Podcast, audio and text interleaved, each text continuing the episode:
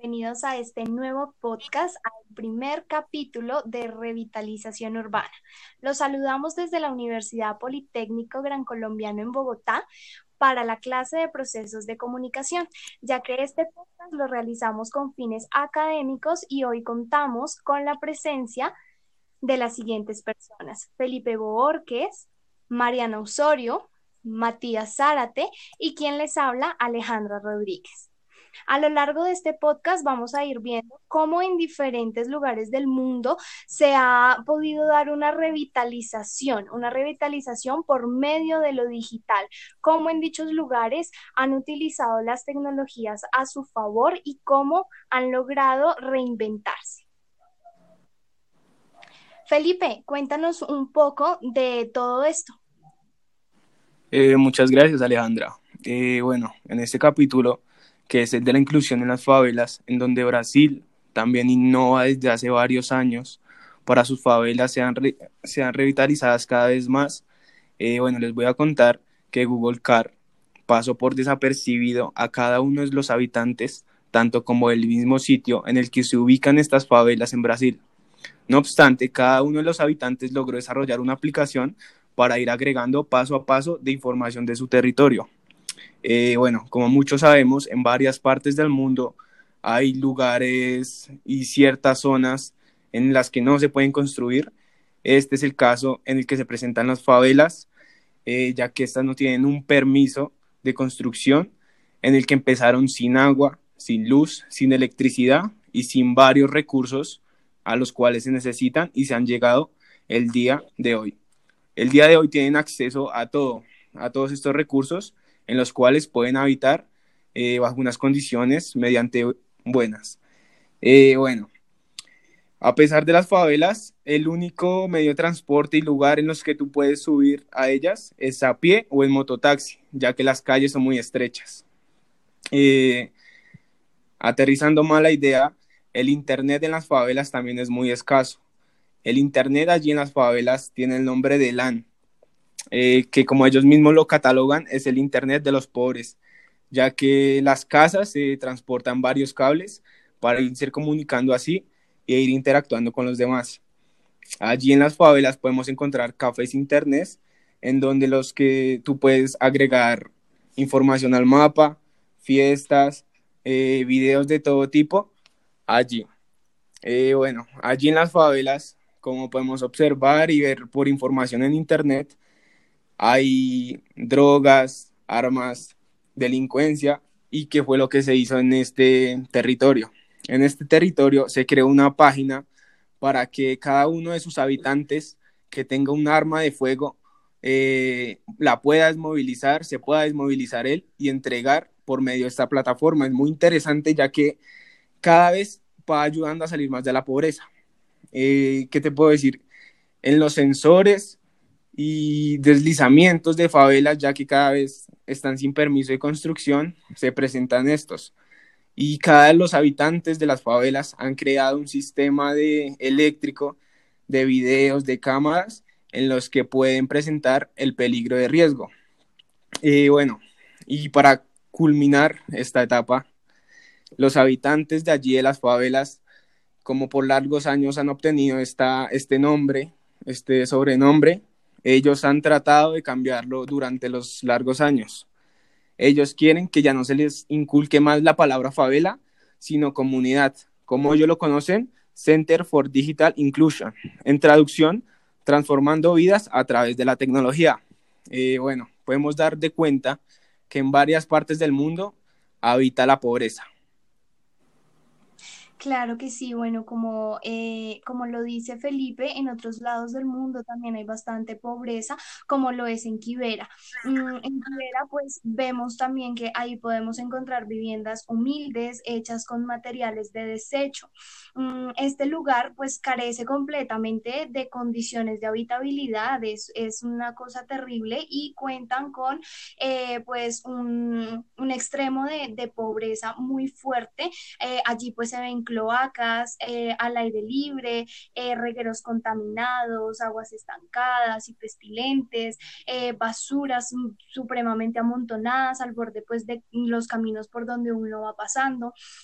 Entonces, y, y, realmente este es uno de los lugares más poblados en el mundo y aquí es donde entra de lo que trata este capítulo, la, la revitalización urbana, porque en Quiberia, mm, pues claramente una zona de miseria, pero también es un lugar donde lo digital puede servir como, como un motor económico y como un ejemplo completamente claro de lo que es el avance digital que ahora pues nos dan todas estas tecnologías y que es supremamente beneficioso para los habitantes. Por ejemplo, allí pues el Google Maps no llega, así que ellos crearon un Map Kibera.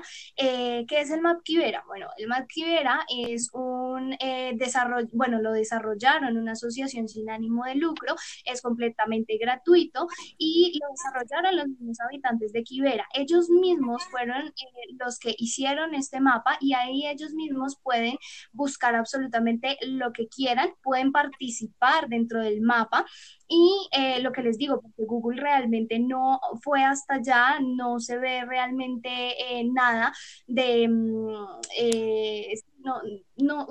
Mm, eh, no, no, uno no puede llegar a buscar a, en Google a porque realmente no aparece, solamente aparece como un terreno completamente gris, como si fuera deshabitado, como si no viviera nadie, cuando realmente allí hay demasiadas personas. Entonces ellos mismos son los que han utilizado este mapa que ellos han creado y lo han ido modificando. Entonces, cuando ocurre algo, no sé, como mm, por ejemplo el cierre de un punto de agua, eh, un desplazamiento de una cisterna, etcétera, mm, ellos lo van modificando en el mapa y así los mismos habitantes van sabiendo por dónde pasar, por dónde no, por dónde hay un deslizamiento, eh, que han cambiado, etcétera. Mm, bueno, en Kiberia, pues eh, cuenta eh, con su biblioteca también por otro lado, que se llama Kenya National Library. Em, allí pues hay alrededor unos 8.000 libros aproximadamente. Cada día van 200 personas a consultar los libros y según el director, aunque hayan llegado pues algunas tabletas Samsung, eh, pero mm, han llegado, claro, pero pues aún están a la espera de instalación del Wi-Fi. Eh, así que por ahora los chicos que van allí o las personas en general que van allí pues tienen que proceder a subirse al tejado para conectarse. Allí realmente pues la gente lo que con mucho sacrificio, claro está, utilizan pues un smartphone eh, y se tienen que subir a los techos con un smartphone para poder tener un poco de red wifi. Mm, eh, bueno, como les decía, allí realmente no hay muchos computadores. Yo veo que eh, allí no, no, sí, no hay muchos ordenadores, no hay muchos computadores. Simplemente ellos hacen mucho sacrificio para tener em, los celulares. Eh, y allí también, pues, los comerciantes han inventado su propia forma de negocio, ¿no? Entonces, ellos han dicho como, bueno, vamos a reciclar, em, vamos a hacer teléfonos, bueno, pues, ayudar a hacer em, el tema de, de los teléfonos, como recargas, fotocopias, DVDs por encargos, música.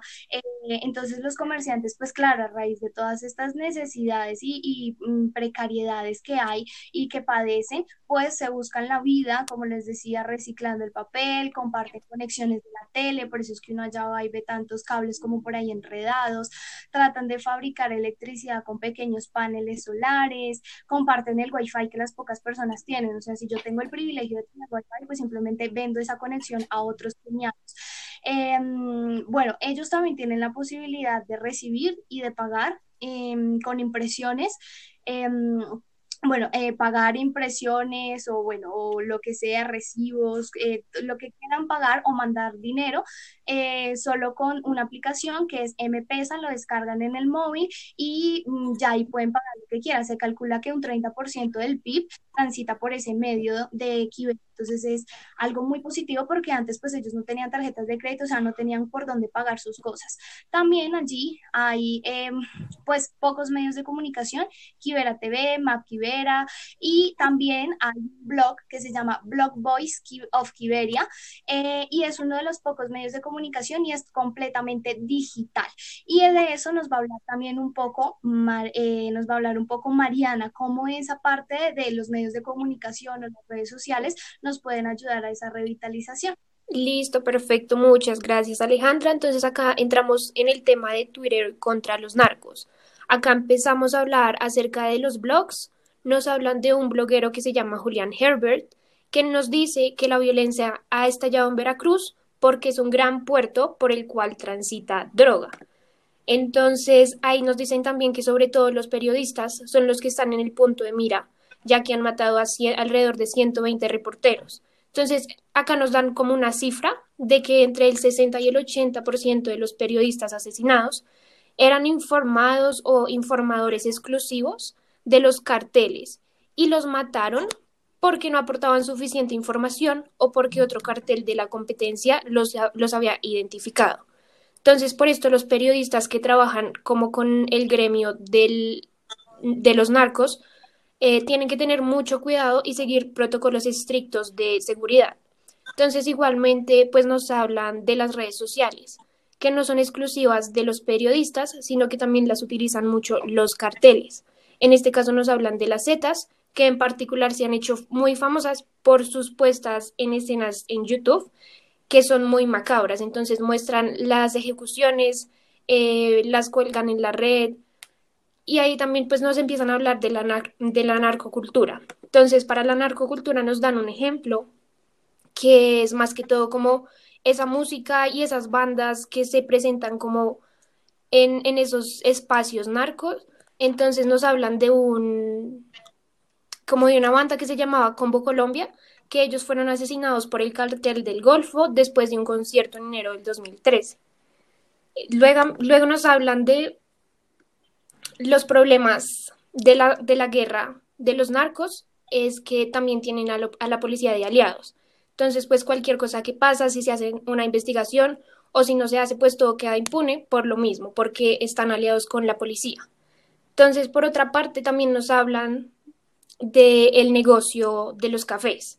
Entonces, en, en los guetos, en esos, en esos lugares de los cafés, es donde hay toda clase de actividades ilegales, que se vende droga, alcohol sin licencia, películas porno prohibidas, documentos falsos y también nos hablan de los scams, que estos scams son los fraudes que se hacen vía online o internet. Entonces, que esos scams son cuando a ti te llegan eh, como estos mensajes de eh, estamos, necesitamos tu ayuda, prima, estoy atrapada o necesito que, que me mandes, no sé, 250 millones a este, a este correo. Esos son los scams. Entonces, la mayoría de veces esos scams salen de estos cafés donde eh, pues hacen eso, ese como tipo de, de trampa. Bueno, para terminar con toda esta travesía por Brasil, Quibera y México, donde nos hemos adentrado en todo este capítulo, a lo largo de todo este capítulo, pues les tenemos algunas recomendaciones a nuestros oyentes para que eh, ustedes puedan llegar a ampliar muchísimo más este tema, ¿vale? Em, Felipe. Eh, bueno, sí, es muy importante tratar estos temas ya que abastece a todo el mundo y el día de hoy pues les vengo a recomendar sobre la plataforma YouTube un canal eh, RT en español llamado Cartas sobre las Mesas, la verdadera cara de las favelas. Es un, un capítulo, un blog muy interesante, ya que ellos se adentran en las favelas y les cuentan un poco mejor las historias estando dentro de ellas. Muchísimas gracias, Felipe. Mariana. Listo, mi recomendado del día de hoy es una crónica eh, del blog El Barrio Antiguo. Se llama Obediencia de jueves por la noche. En este nos hablan eh, más que todo de ese tema que nosotros veíamos en la lectura, de los hashtags donde uno tiene que estar pendiente para ver a dónde puede ir y a dónde no puede ir. Muchísimas gracias, Mariana. Bueno, pues eh, yo les voy a recomendar un documental que se llama Héroes Invisibles Kenia.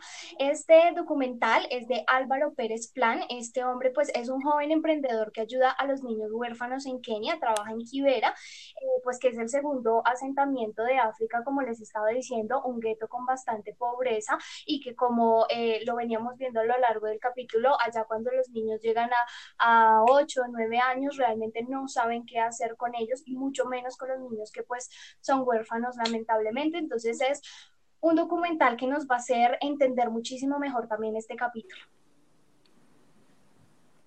Bueno, y eh, agradecemos completamente a todos nuestros, a todos nuestros oyentes que espero que, bueno, lamentablemente nos tenemos que despedir en esta ocasión, pero esperamos estar pronto de regreso para acompañarlos de nuevo en un nuevo capítulo de Los Cuatro Micrófonos, así que estén muy atentos.